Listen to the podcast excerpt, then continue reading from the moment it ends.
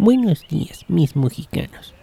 Espero que hayan pasado un placentero día del amor y la amistad con sus novias virtuales, o en su defecto, con su mano dominante. El día de hoy les voy a contar la historia de Marquitos, uno de mis sobrinitos más especiales. Marquitos nació un 20 de marzo en el bello municipio de Ciltlaltepec de Trinidad Sánchez Santos.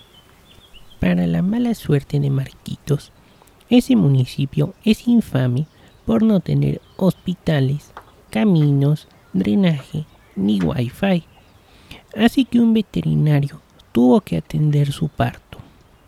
Desafortunadamente, el veterinario tenía unas copitas encima y hubieron complicaciones durante el parto.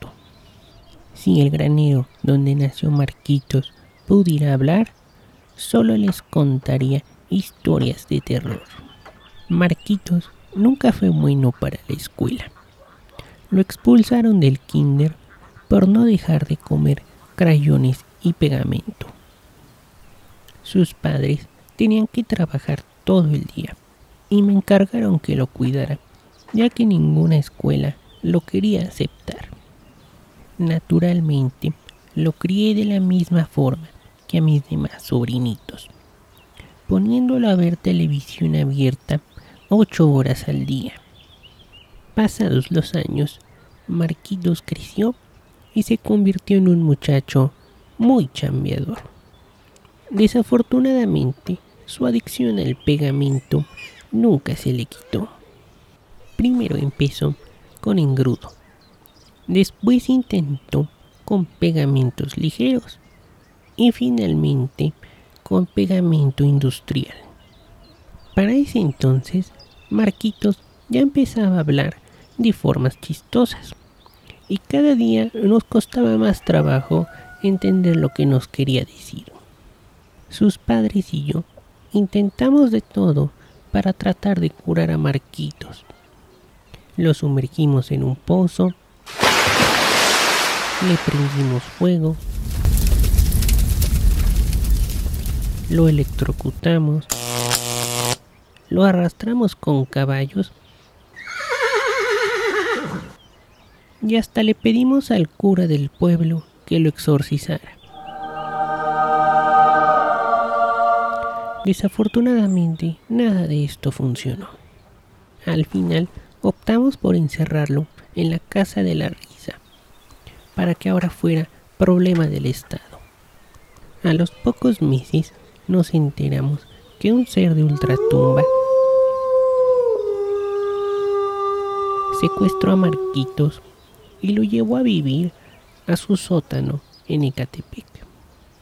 Marquitos no ha recibido luz solar en años y su única forma de comunicarse es a través de sus comentarios en foros de mala muerte del Internet. Afortunadamente, el ser fantasmal dije fantasmal, no hombre lobo, me permitió tener una conversación breve con Marquitos. Hola, sobrinito. ¿Cómo has estado?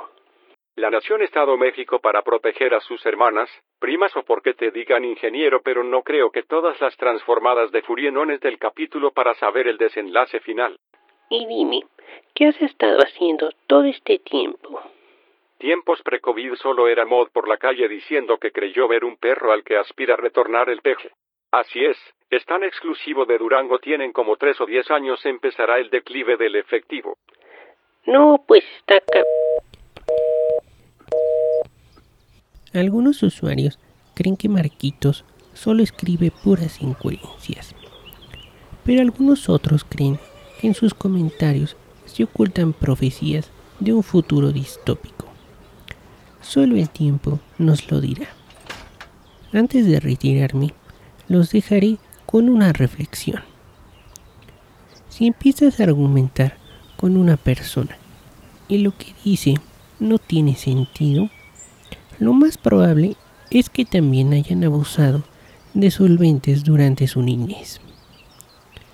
Cuídense mucho mis mexicanos y nos estamos leyendo.